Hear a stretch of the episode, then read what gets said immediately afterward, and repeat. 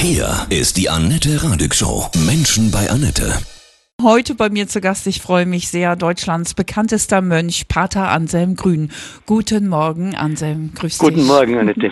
Das wird eine unvergessliche Weihnachtszeit mit viel Verzicht und enormem Gewinn auch, ne? Ja, das ist sicher eine Herausforderung, die Veränderungen eben nicht nur zu erdulden und äh, sich als Opfer zu fühlen, sondern zu sagen, ja, wie, was mache ich daraus? Und so die Herausforderung, über das eigentliche Geheimnis von Weihnachten nachzudenken. Du hast ein neues Buch geschrieben, ja, ist frisch rausgekommen, Weihnachten für alle. Für die Familien vor allem, dass sie äh, neue Formen finden, wie sie daheim Weihnachten feiern können, wenn die Gottesdienste nicht möglich sind oder zumindest die großen nicht möglich, dass man deswegen neue Formen sucht äh, in der Familie, Texte lesen, nachdenken, zum Beispiel eine Erzählrunde, was hat mir bisher Weihnachten bedeutet in der Kindheit, in der Jugend, in ja, als Erwachsener, jetzt im Alter, einfach Erinnerung, dass, dass man nicht einfach nur dem nachtrauert, sondern auf intensivere Weise Weihnachten feiert.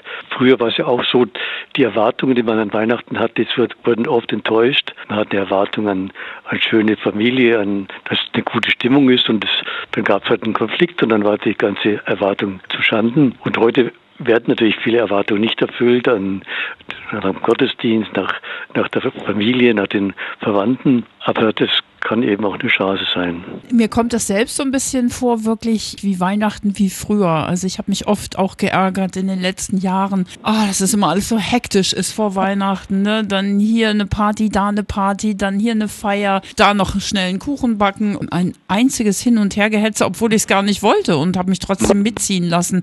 Und das finde ich dieses Jahr richtig schön, diese Ruhe, die einkehrt. Ja, also auch in den Städten ist viel ruhiger und ähm, und das ist sicher gut, kein Weihnachtsmarkt und äh, man muss nicht dahin gehen, sondern muss selber schauen, wie kann ich besinnlicher den Advent feiern? Advent war ja früher oft eine vorgezogene Weihnachtszeit. Jetzt ist es wirklich eine Adventszeit, wo wir warten auf das Eigentliche. Oder Advent ist ja immer auch die Zeit, mit der Sehnsucht in Berührung zu kommen. Und für mich ist wichtig, die Psychologen sagen, Sucht ist immer verdrängte Sehnsucht und Sucht kann nur geheilt werden, wenn sie wieder in Sehnsucht verwandelt wird und das wäre auch die Zeit, so unsere Abhängigkeiten und Süchte, kleinen Süchte wieder in Sehnsucht zu verwandeln. Sehnsucht ist letztlich immer Sehnsucht nach Heimat, nach Geborgenheit, nach Liebe, ja, letztlich auch Sehnsucht nach Gott. Was für Tipps stehen in, in dem Buch Weihnachten für alle auch von dir noch weiter drin?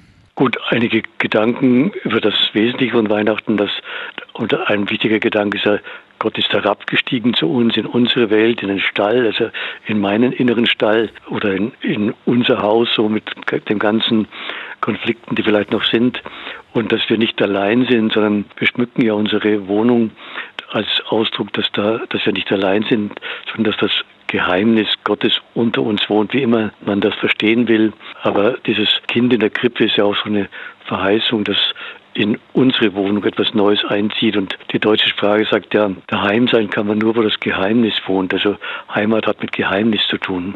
Oh, das ist schön. Die Astronomen, ne? die sagen, dass dieses Jahr am Weihnachten der Stern zu Bethlehem am Himmel ist, genauso wie es damals war, als Jesus geboren worden ist. Ah ja, schön. Das ist doch auch irgendwie. Ja, das ist auch schön, ja. Das, was heißt der Stern? Ja, Sterne wecken ja auch in uns Sehnsucht nach nach Licht am, am Horizont und äh, der Stern hat eine eigene Faszination. Ne? Ja, und der, vielleicht zeigt er uns den Weg einfach, ne? wo es hingeht. Ja, ne? ja. Viele Menschen haben ja in, in dieser Zeit, in diesem Jahr wirklich viel erlebt und haben auch Angst, ja. Angst vor Jobverlust, vor Armut, vor Krankheit und natürlich auch vor dem Verlust der Freiheit. Was kannst du dazu sagen? Gut, die Angst soll man nicht verdrängen. Das, die ist äh, ja auch berechtigt. Äh, Gerade Selbstständige haben Angst, schaffe ich das noch wirtschaftlich. Aber dann soll ich eben mit der Angst sprechen und sagen, was kann ich denn tun, dass die Angst mich nicht lähmt. Wenn ich sie zugebe und mir das eingestehe, dann kann ich auch kreativ darauf reagieren, dass ich nicht nur allein mit mir spreche, sondern auch mit anderen, was für Möglichkeiten entstehen da. Klar, es wird sich manches ändern in der Wirtschaft und manches wird nicht mehr so weitergehen. Aber wir sollen eben uns dann nicht nur als Opfer fühlen, sondern auch da kreativ darauf reagieren. Natürlich, wenn ich diesen Job verliere oder wenn ich diese Arbeit nicht mehr machen kann, das tut weh und das kann man, das ist so ein großer Schmerz für viele Leute. Aber vielleicht kann ich trotzdem neue Wege finden. Was geht denn trotzdem? Ja, viele äh, entdecken vielleicht auch neue Potenziale in sich, ne? Ja, mhm. ja, ja. Und können vielleicht das tun, was sie schon immer auch mal machen wollten und sich nie getraut haben, vielleicht, ja, ne? Ja. Was hat dich in diesem Corona-Jahr 2020 besonders beeindruckt? Gut, mich hat beeindruckt, dass da vor allem am Anfang eine neue Solidarität entstanden ist, auch zwischen Jungen und Alten. Die Jungen haben Rücksicht genommen auf die Alten, haben eingekauft für sie. Das war für mich ein schönes Zeichen. Oder in manchen äh, Straßen hat man 19 Uhr eine Kerze angezündet, an, ans Fenster gehängt, sodass trotzdem über den Abstand hinweg ein Miteinander entstanden ist. Das hat mich sehr beeindruckt. Für mich selber war es natürlich wichtig, äh, ich habe mehr Zeit gehabt, viele Vorträge, Kurse sind ausgefallen. Das konnte ich auch genießen, mehr Zeit zu haben fürs Lesen, fürs Schreiben. Was ist für dich persönlich auch Weihnachten jetzt das wichtigste Ritual in, in eurem Kloster? Gut, wir haben natürlich eine lange Weihnachtsmette von Viertel vor elf bis um halb zwei ungefähr. Und für mich persönlich ist ein Ritual wichtig, vor der Mette bin ich so knapp drei Stunden für mich allein, zünde Kerzen an und stelle Weihnachtskarten auf, die ich so im Laufe der Jahre gesammelt habe und höre den ersten Satz vom Weihnachtsoratorium von Bach. Und dann bin ich aber still und denke an all die Menschen, an meine Geschwister und ihre Familien, die Nichten und Großnichten und so weiter und an die Menschen, denen ich begegnet bin und bete einfach für sie, dass da für die auch Weihnachten wird, auch in dieser Situation natürlich werden wir uns an dieses Weihnachtsfest alle daran zurückerinnern. Aber ich glaube, dass ganz viele Herzen auch aufbrechen, ne? sozusagen. Ja. Ne? Ja. Das ist das, was, was, was man sich ja vielleicht auch schon immer gewünscht hat, ne? dass das mhm. Ego weggeht und mehr Liebe ja. auch in die Gesellschaft kommt. Ne? Ja, ja. Es ist auch ganz viel Sicherheit, die ist ja weggefallen. Ne? Sicherheit ist ein Gelände, an dem wir uns festhalten können. Und da sind sicher viele Geländer weggebrochen. Und äh, deswegen müssen wir jetzt achtsamer gehen und behutsamer gehen und schauen, wo geht mein Weg hin und welchen Weg möchte ich wirklich gehen. Ich kann mich nicht an vielen Vertrauten festhalten, da ist vieles weggebrochen, aber das führt ja auch zum achtsamen Leben. Mhm. Und darauf kommt das an, ne? Ja. Wie kann man Achtsamkeit üben, jetzt auch in der Weihnachtszeit? Gut, also gerade jetzt der, der Adventszeit wäre wichtig, so sich einfach mal Zeit zu nehmen, sich vor eine brennende Kerze zu setzen oder vor einen Adventskranz und einfach im dunklen Zimmer nur die Kerze brennen lassen und sich vorstellen, dass dieses Licht auch in mich eindringt und es eben ein mildes Licht, ein mildes Licht, das nicht bewertet, sondern wo alles sein darf, auch das Chaos in meiner Seele darf sein, aber es wird erleuchtet auch von, von Licht und, und Liebe und Wärme. Es ist im Prinzip ja wie eine Meditation dann, ne? Ja, ja. Mhm. Gut, Achtsamkeit ist natürlich auch das, was ich tue, bewusst tue, wenn ich aufstehe, dass ich den neuen Tag beginne, ist auch eine Chance. Ich kann mich ärgern, dass ich heute wieder das und das arbeiten muss, oder ich kann den Tag als Chance nehmen.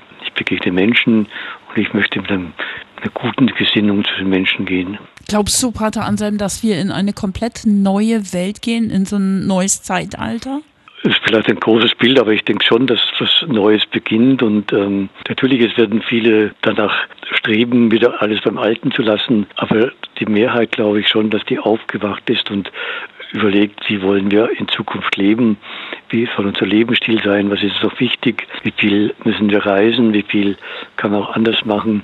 Das ist sicher eine wichtige Nachdenklichkeit und vielleicht auch, was trägt uns, wenn so vieles unsicher ist. Und das ist eben auch die Chance des Glaubens. Glaubens heißt ja nicht, dass ich irgendwelche Wahrheiten glauben muss, sondern dass ich mich getragen fühle, dass ich einen Grund habe, auf dem ich stehen kann. Und diese Kommunikation ist wichtig. Ich finde, im Moment ist die Gesellschaft so gespalten, ja.